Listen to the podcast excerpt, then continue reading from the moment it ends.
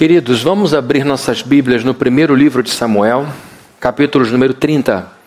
Vamos ler do verso 1 ao verso 20 dessa passagem tão enriquecedora, tão, tão bonita. Primeiro livro de Samuel, capítulo de número 30, verso 1. Espero que seu coração já esteja no lugar certo.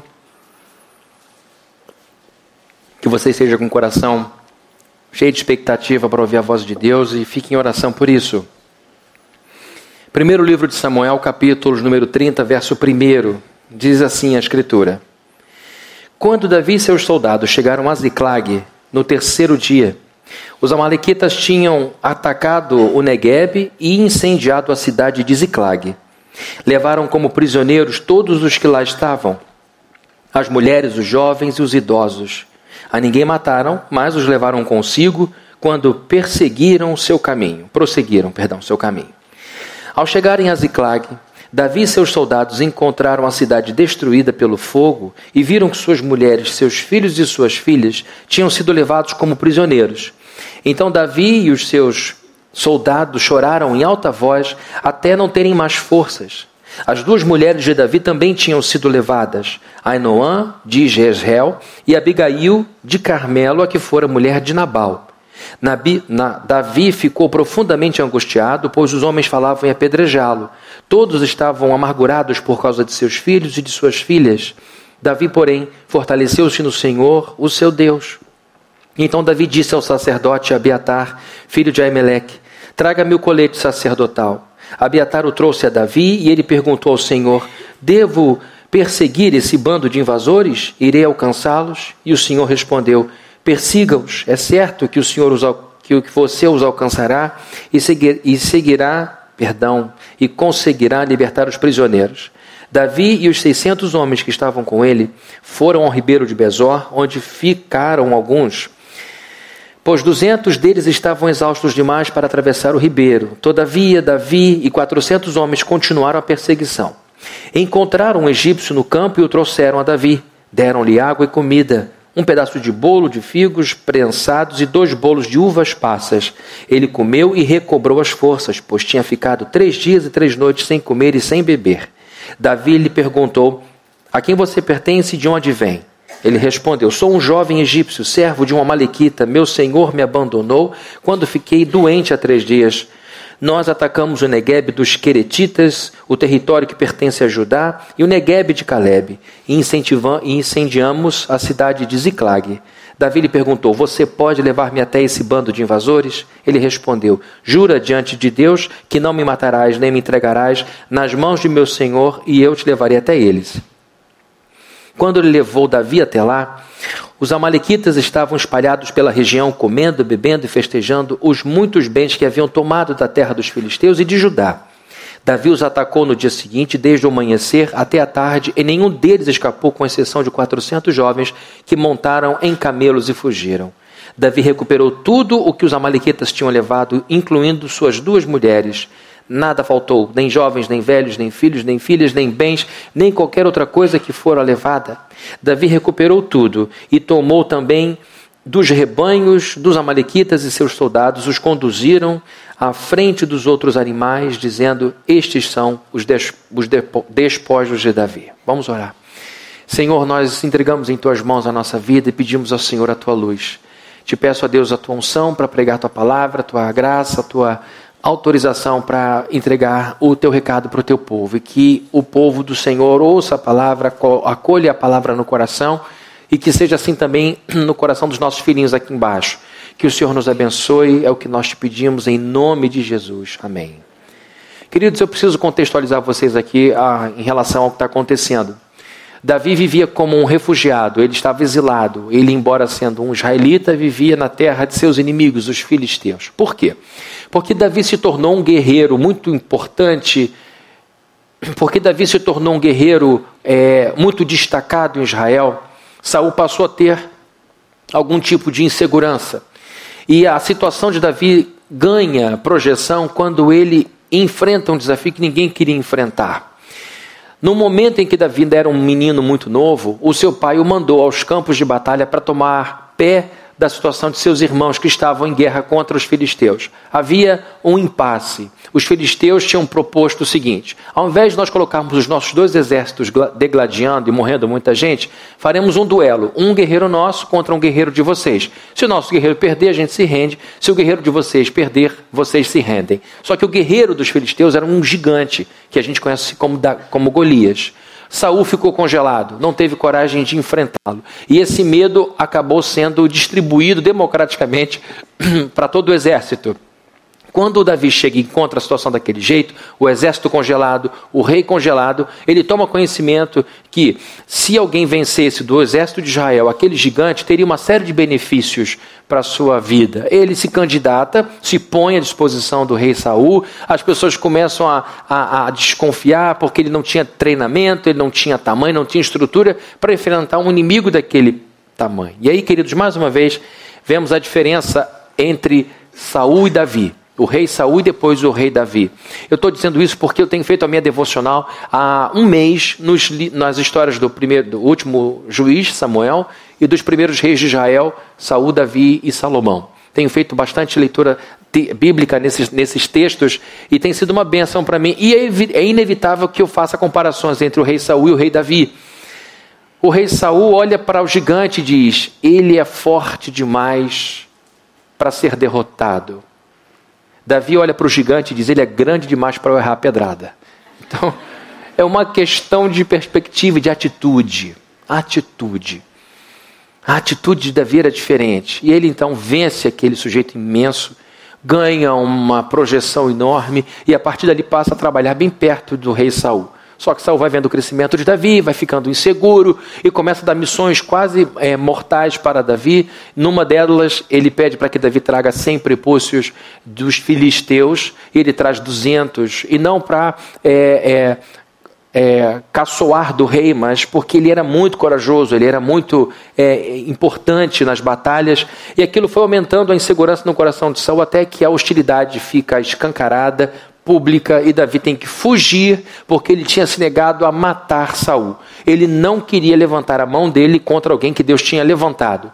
Davi disse: "Eu não vou tocar no ungido de Deus". Ele sabia que o lugar de Saul era um lugar dado por Deus e não seria Davi um homem tão temente a Deus que tentaria removê-lo de lá. Ele teve é, oportunidades para acabar com a vida de seu inimigo, mas não o fez. Saul morreu por por iniciativa própria. Ele se suicidou. Numa batalha, ele se viu muito ferido e, para não ser morto pelos inimigos, pediu que seu escudeiro matasse. Só que o escudeiro tinha a mesma lógica que Davi: eu não vou tocar no ungido do Senhor.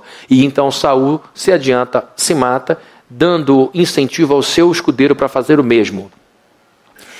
E Davi antes de se tornar rei, passa por um momento de muita dificuldade. Agora, Davi está exilado, vivendo na terra de Golias. Olha que ironia, Davi está se refugiando no território dos seus grandes inimigos. Ele ganhou a simpatia de um príncipe chamado Aquis, ou Aquis, e esse sujeito ganha em Davi um grande aliado, porque Davi tinha à sua disposição um pequeno exército, uma pequena força militar muito poderosa.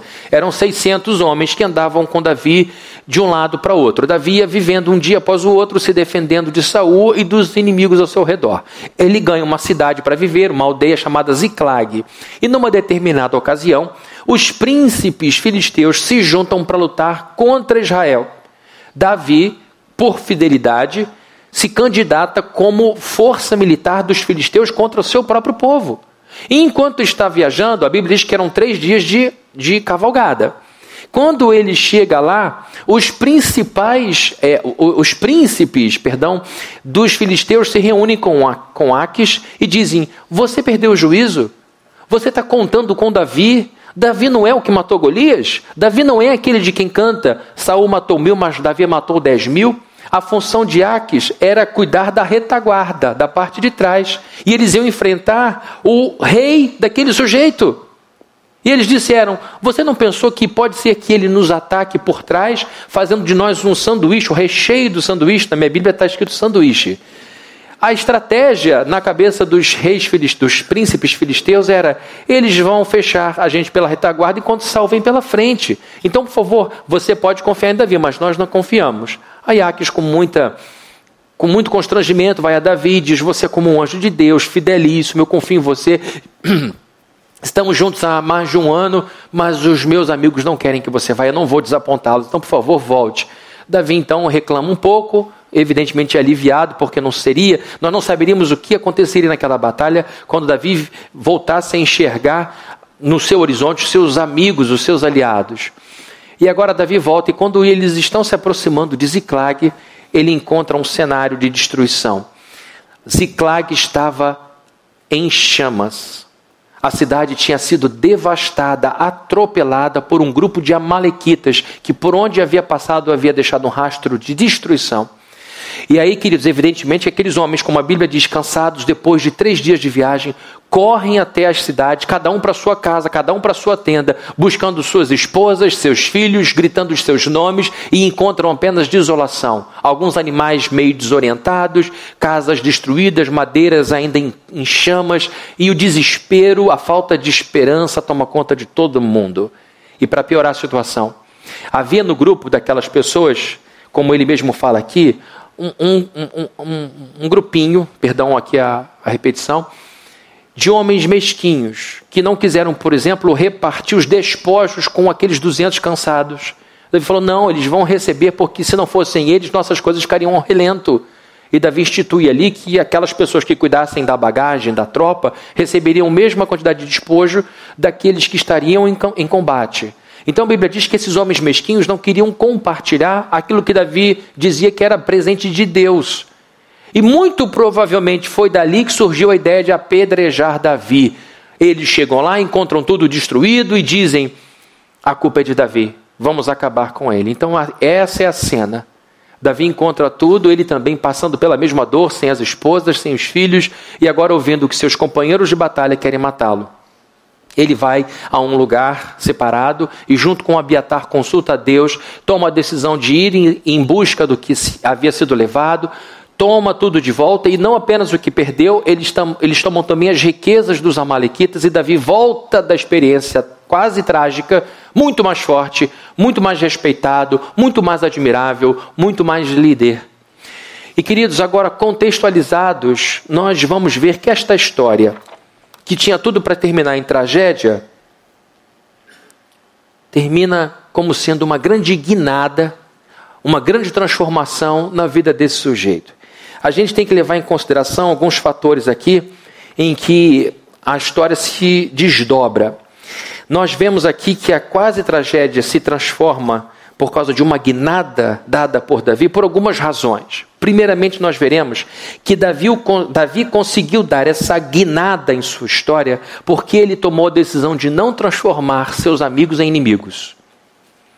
Davi deu essa guinada na história. Eu estou dizendo Davi deu a guinada porque ele é o líder dessa turma. Ele diz para o pessoal: vamos lutar contra os israelitas. Vamos voltar porque os filisteus não querem. E agora ele diz: vamos atrás do que nós perdemos. Davi foi o responsável por essa guinada. E ele conseguiu dar essa guinada porque não transformou seus companheiros, seus amigos em inimigos. Vejam o que diz o verso de número 6. Davi ficou profundamente angustiado, pois os homens falavam em apedrejá-lo. Todos estavam amargurados por causa de seus filhos e de suas filhas. Davi, porém, fortaleceu-se no Senhor, o seu Deus. Queridos, vejam, vejam aqui o cenário. A Bíblia diz que foram três dias para voltar. Provavelmente, vamos imaginar que tenham sido no mínimo três dias para ir. Segundo os estudiosos, cada dia de viagem, 40 quilômetros. Então, ida e volta, 240 quilômetros. 240 quilômetros dentro do carro, ar-condicionado, direção elétrica, ouvindo jazz é uma coisa. 240 quilômetros ao relento em cima de cavalo, em todo desconforto, com a tensão de uma quase guerra, músculos atingidos por cortisol, adrenalina, cabeça mil por hora, o povo estava exausto e sobre esta cana trilhada joga-se este cenário de destruição.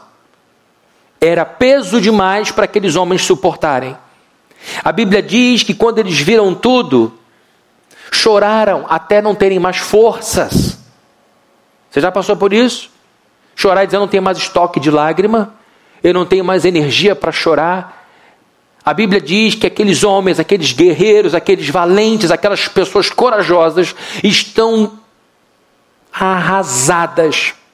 E agora, alguns homens, como a Bíblia diz, todos estavam amargurados, é o que diz o verso 6, por causa de seus filhos e de suas filhas. E nesse sentimento de amargura, nesse impacto agudo, esse sentimento de amargura aflora. Amargura é uma aflição que assume um tom de tristeza e leva a pessoa a uma postura de intransigência e aspereza.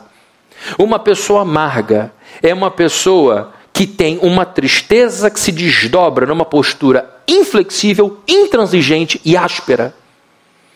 A pessoa amarga tem prazer em ser intransigente, tem prazer em ser áspero, tem prazer em manifestar como se fosse uma vingança generalizada a sua tristeza por alguma coisa que aconteceu. Então vejam aqui: estão homens dizendo, Davi é o, é o responsável por isso. Davi não pensou em deixar alguém aqui, levou todo mundo. Davi não pensou no problema que poderia acontecer. Davi, Davi. Aquilo começa a crescer, começa a crescer.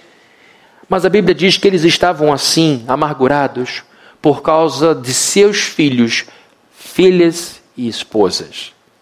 Havia um porquê, havia uma justificativa para tanta amargura, havia uma explicação para aquele desejo de apedrejar Davi.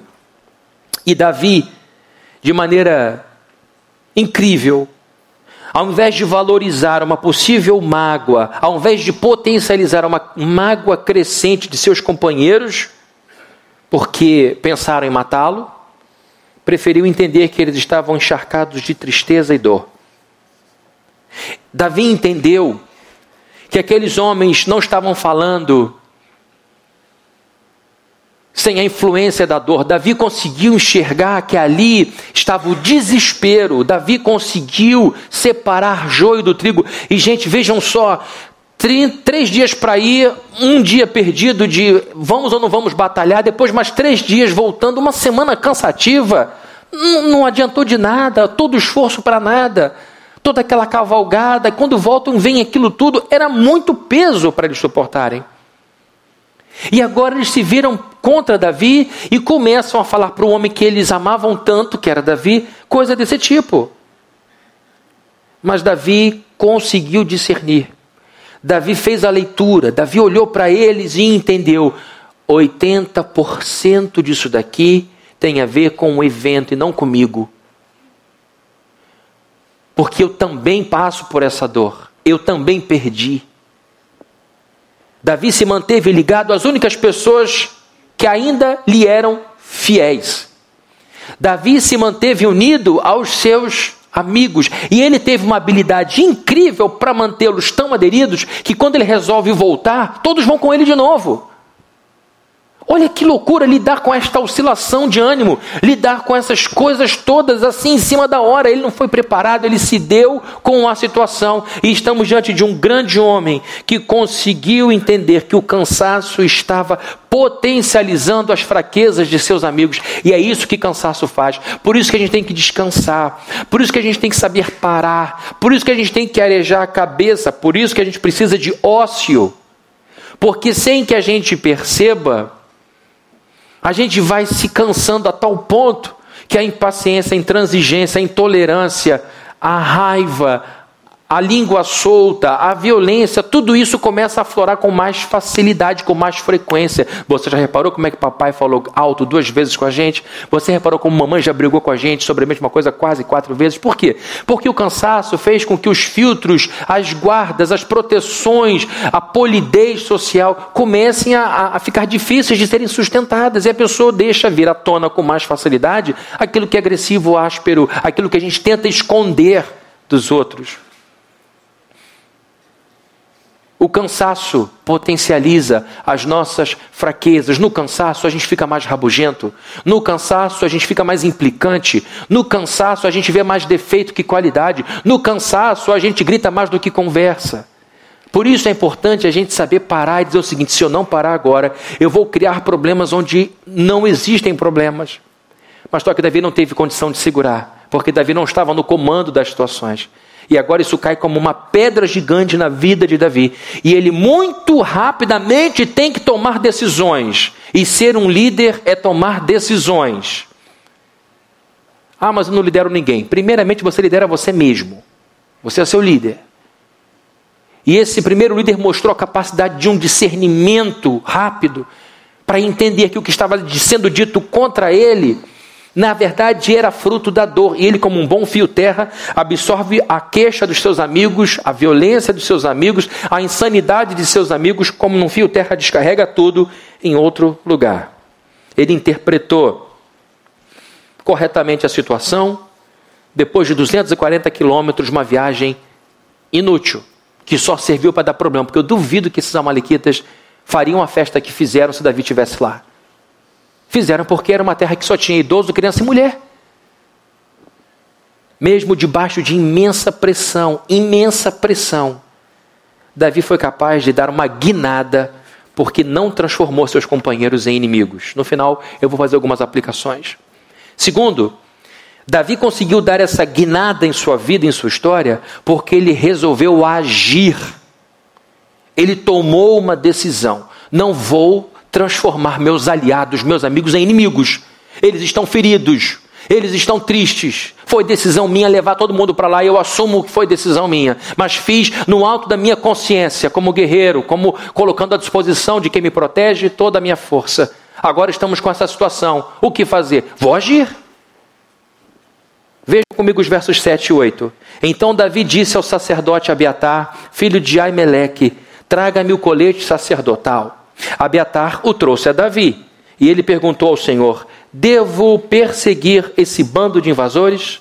Irei alcançá-los? E o Senhor respondeu: Persiga-os, é certo que você os alcançará e conseguirá libertar os prisioneiros. Para você entender o que é consultar o Senhor, quem é Abiatar, o que é isso? Nesta época, os sacerdotes, principalmente o sumo sacerdote, tinham uma estola sacerdotal que era como se fosse um colete. Hoje os padres usam uma estola que tem suas cores em virtude da, da posição deles e do que eles estão oficiando. Mas a estola não é apenas uma tira de pano sobre uma, uma, uma toga era um colete grande com pedras preciosas e duas pedras, umim, é, urim e tumim, ficavam aqui na frente que significavam a luz e o discernimento de Deus. E o sumo sacerdote, munido daquele, daquela vestimenta, era a pessoa que consultava Deus quando um rei ou uma pessoa lhe pedia uma informação.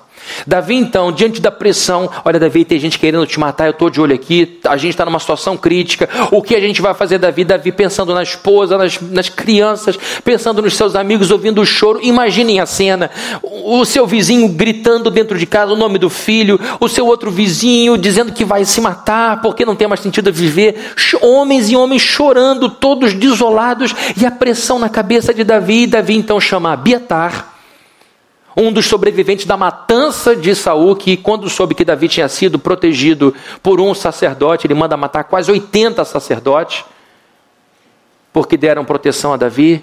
E Abiatar então passa a viver com Davi. E Davi diz o seguinte: chama Abiatar, traz a estola. Abiatar vem e trouxe a roupa. E o que é consultar ao Senhor e Senhor responder? É ele perguntar a Abiatar: Abiatar, Devo sair contra o Senhor? Consulte a Deus. Então ele ora. Era um homem de Deus, conhecia a Escritura, era a função dele. Era um militar também, porque Abiatar não ficava dando consulta do lugar. Vão lá, mandem para mim imagens da guerra por WhatsApp, depois eu, eu oro daqui por vocês. Ele ia para o meio da batalha junto. E era um amigo próximo de Davi. E Abiatar então olha o seu amigo, olha a aflição de Davi e recebe essa pergunta: Vamos ou não vamos em busca do que perdemos. Vamos alcançá-los, vamos conseguir vitória e Abiatar busca Deus. E usado por Deus, diz a Davi: Vamos, o Senhor nos entregará nas mãos tudo aquilo que nós perdemos. E aquilo entra no coração de Davi com uma força que ele sai como um leão de novo. Ele resolveu agir. Queridos, diante de uma situação como essa, Davi poderia ficar imobilizado. Cadê Davi? Está em choque.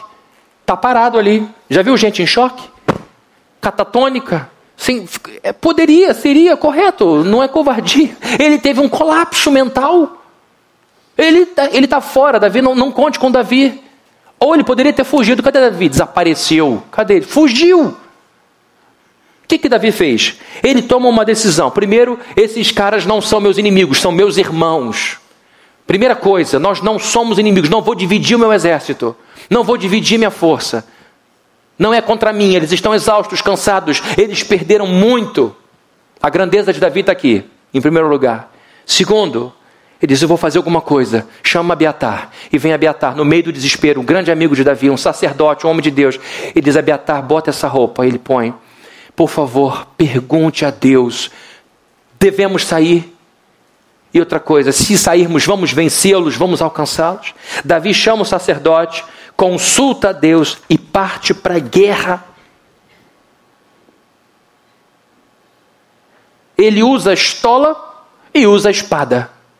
Ele não sai em primeiro lugar fundamentado em suas habilidades. Davi era um guerreiraço. Davi era um soldado. Ele podia dizer: Eu, me garanto com as minhas armas. Vamos embora. Não.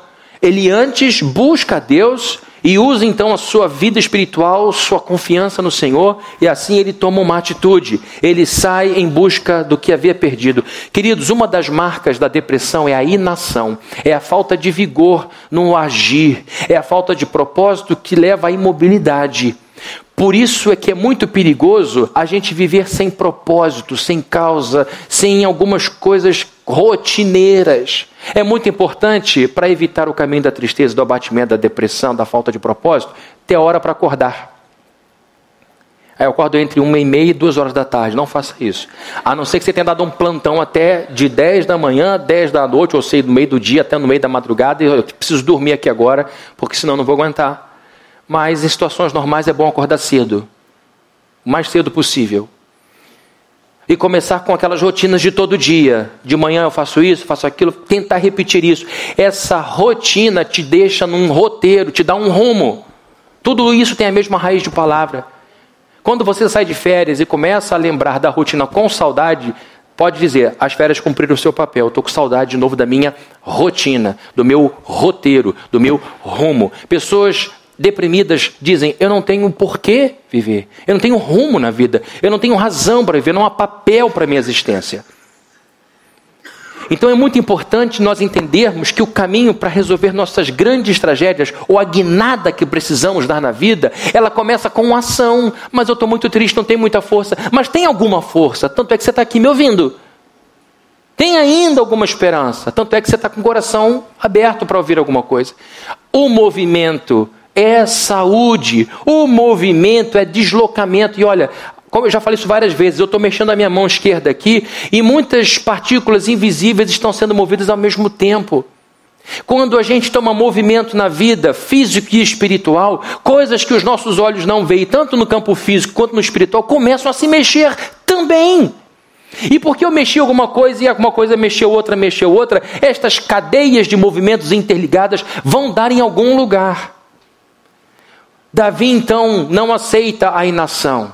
Ele resolve agir. Primeiro, ele toma uma decisão. Não tem ressentimento. Eu entendo que vocês estão tristes. Eu sou grande o suficiente, sou maduro o suficiente para entender que a amargura faz isso com a gente. A gente é levado a querer apedrejar quem não merece. Acontece. E ele mostra a grandeza dele. Vocês não estão com raiva de mim, vocês estão tristes. Afinal de contas, temos uma relação de muito tempo. Isso não se esgota em dois minutos. Um amor de 10 anos não acaba em dois meses. Tem muita sobra ainda. Então, tudo que esses soldados viveram, e queridos, eu não fui militar, mas o que eu ouço dos militares é que a cumplicidade é fortíssima. Porque desde cedo eles dizem: um depende do outro, a vida junta na mão da, do outro. O que você percebe na vida de policiais, na vida de militares, é cumplicidade. Eu Cuido dele, ele cuida de mim. Eu me lembro do meu primo que, te, que serviu um parênteses, um testemunho, que serviu no terceiro BI, terceiro batalhão do inferno, o pessoal chamava. Ele falou que quando os caras brigavam, um monte de homem vivendo junto, às vezes saía uma briga aqui e ali. Ele falou que o sargento dele amarrava os dois pelo braço, ficavam 24 horas amarrados. Vocês vão ficar amarrados até se, se entenderem de novo. Tomavam banho juntos, faziam tudo juntos. Porque é um princípio. Como é que você vai comandar, comandar milhares de homens se eles não forem unidos? Se não tiverem propósito. Então Davi está com um guerreiro, Davi está com gente que dava a vida por ele. Então essas coisas não se perdem. Davi entendeu, não se perde amor assim tão rápido. Isso é dor. Isso é a dor deles que está falando. E outra decisão, eu vou fazer alguma coisa. Chama Abiatar. que quase foi morto também por Saul. Chama Abiatar. Davi agora tem um outro problema, não é Saul, agora são os amalequitas. A guinada que ele deu, ele só deu porque não transformou seus amigos em inimigos e porque resolveu agir, fazer alguma coisa. Queridos, sempre há espaço para a gente fazer alguma coisa. Amém. Espontâneo, né? Sempre, sempre, Deus sempre nos ajuda a fazer alguma coisa.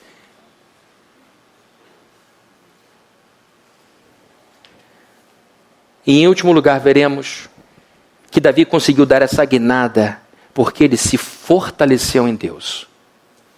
Esse verso de número 6 ele é poderoso porque ele mostra um Davi no início e um Davi no final. Num verso pequenininho. Aqui a transição do, do capítulo. No verso 6 a Bíblia começa dizendo: Davi ficou profundamente angustiado, pois os homens falavam em, em apedrejá-lo. Além de toda a dor de perder família, agora está sendo visto como o responsável por tudo. Todos estavam amargurados por causa de seus filhos e de suas filhas. Davi, porém, quebrou tudo e foi embora.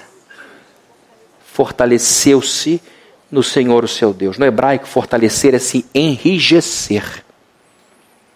A Bíblia diz um pouco antes que eles choraram até perderem as forças, se amoleceram, viraram gelatina. E agora num breve momento, e eu acredito que tenha sido muito breve, muito rápido, ele com Abiatar, os dois clamando a Deus e ele buscando o Senhor, aquela gelatina se transforma numa rocha. Milagre. Milagre. Milagre da oração. Milagre fruto de uma vida em aliança com Deus, que é a fonte de toda a energia. Deus é a fonte de todo o vigor. A nossa vida depende da vida de Deus. E enquanto Ele for o nosso Deus, não vai nos faltar vigor e força. Ele não saiu para tirar satisfação. Quem é que quer me apedrejar aqui agora? Não. Quem é que tem coragem de levantar aqui a voz e dizer que eu sou culpado por isso? Vocês são homens maduros, vieram atrás de mim porque quiseram? Não. Ele não saiu dali dizendo: olha, vocês têm que levar em consideração meu histórico porque tive batalhas vencidas aqui e aqui. Não. Ele buscou seu amigo Abiatar, os dois oraram juntos, e a Bíblia diz que depois que aquilo acontece, ele é renovado. Davi entra na presença de Deus ao lado de Abiatar, exausto depois de 240 quilômetros de viagem inútil.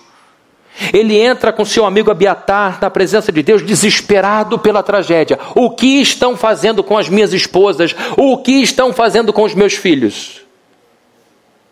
Davi entrou na presença de Deus angustiado pela incerteza quanto a tudo que podia acontecer e pressionado pela possibilidade de ser apedrejado. Ele tinha que agir rápido. E tinha que agir certeiramente. Ele só tinha uma bala no revólver. Entra Davi num lugar qualquer com seu amigo Abiatar, eles conversam e a tensão está no ar o, o clima de angústia nos dois olhos de Davi, nos dois olhos de Abiatar.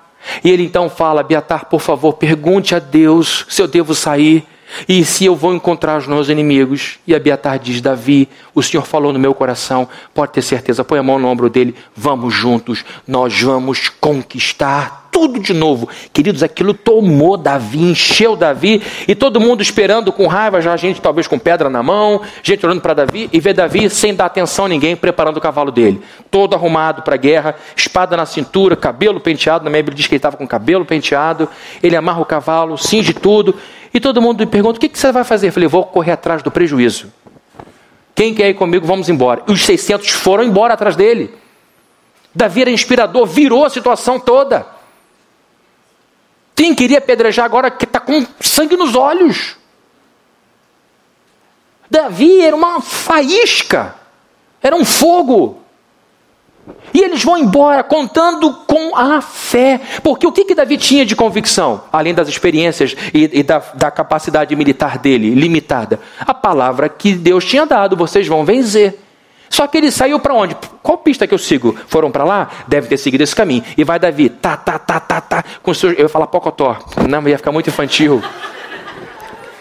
Iam sair juntos, saíram todos os 600 focado, gente chorando e, e, e indo em direção a, a, ao objetivo, até que de repente alguns soldados de Davi encontram um moribundo jogado no chão. E eles param, puxam o cavalo, descem. Era alguém diferente, era um, era um, era um estrangeiro, um, um egípcio. E isso, evidentemente, está é, evidenciado na aparência dele. Eles param, um sujeito mau, e eles começam a conversar. Vamos comer alguma coisa? E Davi dá uma parada. E Davi, nós trouxemos essa pessoa aqui, esse egípcio.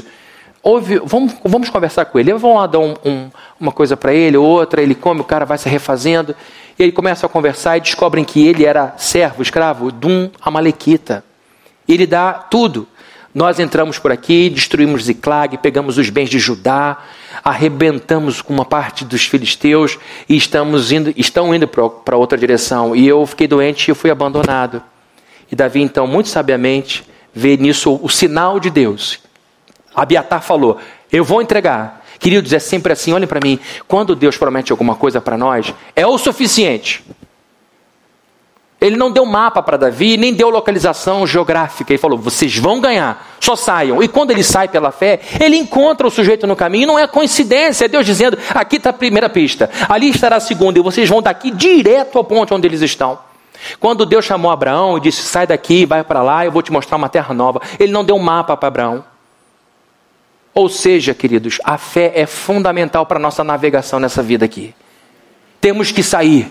Se o Senhor disse saia, saia de casa, case, tenha filho, abra empresa, siga em frente, coragem, produza, progrida, Deus vai te dar vitória. Você só tem que começar a fazer. As coisas que vão aparecendo no caminho vão servir como sinais daquela voz de Abiatar que disse: Eu falei que ia te dar, estou te dando, e ele vai dar mesmo. E agora ele sai da presença de Deus firmado, arrumado, renovado, fortalecido, porque Deus o havia inspirado. Eu já vi queridos irmãos, amadíssimos, no momento de muita pressão, de muita dor, dizerem coisa do tipo, e aqui não há nenhum julgamento, é só uma análise. Fabrini, eu já fiz tudo o que eu podia fazer, agora eu só posso orar. A única coisa que me resta é orar. E essa é a única coisa, é assim, eu fiz o que eu podia, eu falei com fulano, falei com Beltrano, dei o remédio tal, fiz a cirurgia tal, conversei com o, o juiz, conversei com o delegado, conversei com o síndico, conversei com o gerente. Eu fiz tudo o que eu podia. Agora, né, só orar. Como se a oração fosse uma coisa para se colocar no final. Davi colocou no começo. Davi não deixou lá no final, olha, Senhor, eu vou para a batalha e quando eu voltar eu faço uma oração de gratidão. Ele só foi depois que orou. E Davi não era medroso. Davi era valente. Agora só me restaurar, Fabrini. Foi porque orou primeiro, na maior parte das vezes em sua vida, que Davi foi um grande rei. Foi porque buscava a Deus em primeiro lugar antes dos grandes movimentos antes das grandes decisões que Davi evidentemente se tornou um homem de Deus. Davi não considerava a oração como uma alternativa final. Não considerava a oração como algo de pouca eficácia. Davi deu essa guinada porque ele buscou a Deus com todo o seu coração. Queridos, a maioria das nossas vitórias ou derrotas acontecem, sabe aonde? Dentro de nós. Dentro de nós. Às vezes a gente já chega vencido no ringue. Às vezes a gente já chega entregando o título sem ter lutado. Por isso é tão importante a gente educar os nossos filhos desde cedo para que eles sejam encorajados a enfrentarem suas lutas ao invés de fugirem dela. E toda vez que você toma o lugar do seu filho impedindo que ele lute, você vai deixando cada vez mais para trás as habilidades que ele precisa desenvolver, dormentes de guerreiro para você continuar guerreando as suas batalhas. Ou seja, você atrasa o processo de formação dos seus filhos.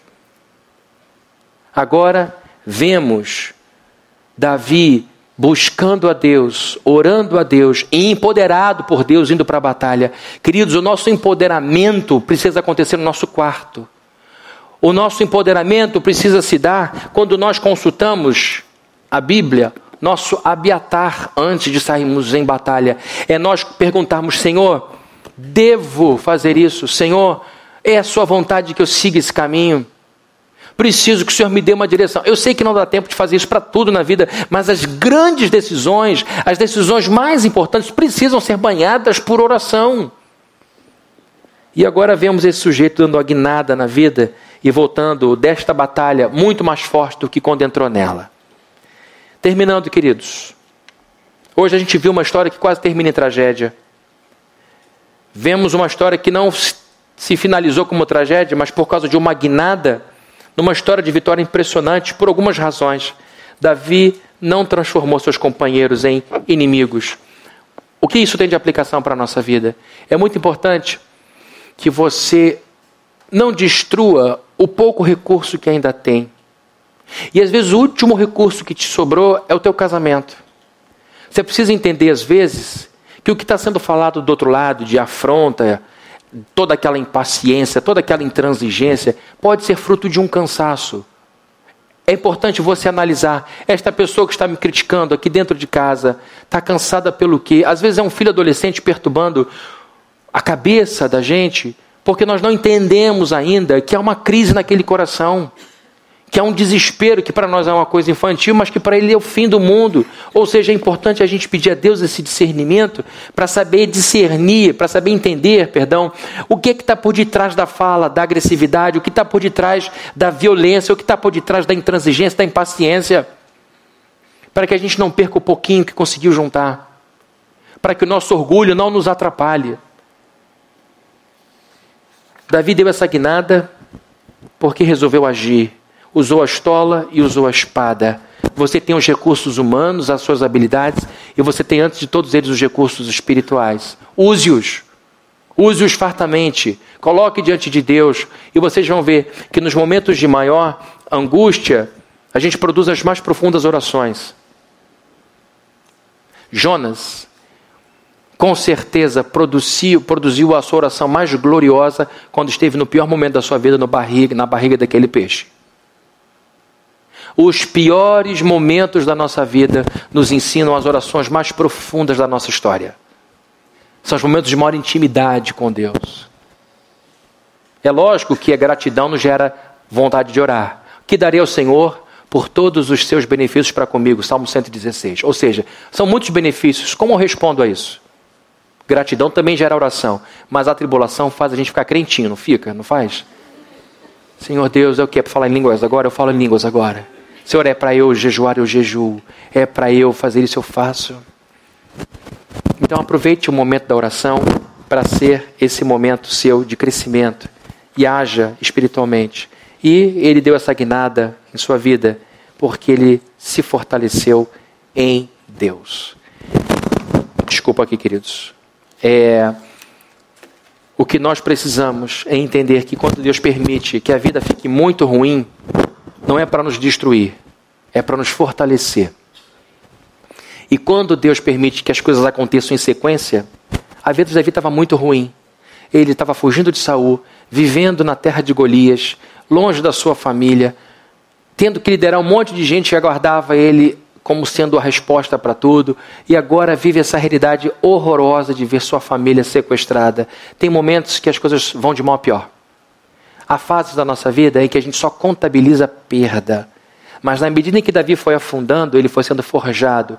Na medida em que os golpes das adversidades eram fortes, ele ia se escudando em Deus cada vez mais. Ou seja, foi no momento de maior fragilidade que ele foi mais fortalecido em Deus e como homem. Que no nome de Jesus você entenda que quando Deus aperta a mão, que quando Deus pesa a mão, é porque Ele quer fazer de você uma grande mulher, um grande homem, alguém capaz de descer às profundezas mais abismais e suportar toda a pressão daquilo, para quando estiver em situação normal de temperatura e pressão, você tenha o que ensinar para as pessoas, que você possa ser uma rocha para essas pessoas. Amém? Vamos orar?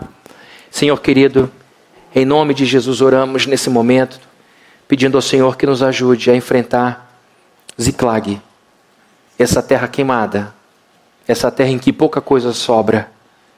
Te pedimos em nome de Jesus discernimento profundo, rápido, para que a gente possa entender as vozes que estão se dirigindo a nós. Que a gente não transforme a nossa casa em mais uma guerra, Que a gente não transforme o cônjuge ou os filhos em inimigos. Que nós entendamos que o cansaço, que a exaustão pode turvar o discernimento da pessoa. Que a gente tenha maturidade como Davi teve. Que a gente faça alguma coisa que a gente pare de culpar as pessoas e de reclamar, que a gente já comece a agir e comece a se movimentar, que a gente saia de casa e vá para a rua enfrentar a situação e que no meio do caminho a gente encontre aquilo que o Senhor quer nos dar como indicação, como direcionamento, como Davi encontrou aquele servo abandonado. E que no nome de Jesus o tempo da aprovação seja o tempo da busca, o tempo de renovar forças em Deus, o tempo de restaurar energia no Senhor. E que a nossa vitória seja um testemunho vivo do seu poder em nossa vida, como foi na vida de Davi. Davi se tornou mais forte, mais importante, mais respeitado depois desse momento de grande provação. E que a gente saiba que o objetivo, que o Senhor, um dos objetivos que o Senhor tem para a nossa vida, ao nos permitir alguma humilhação, é para nos honrar dobradamente ali na frente. Que o Senhor nos ajude, então, a caminharmos nessa direção com fé no coração. E que a graça de nosso Senhor Jesus Cristo, o amor de Deus, o nosso Pai, e a comunhão e consolação do Espírito Santo estejam com todos aqui presentes, desde hoje e para todos sempre. Amém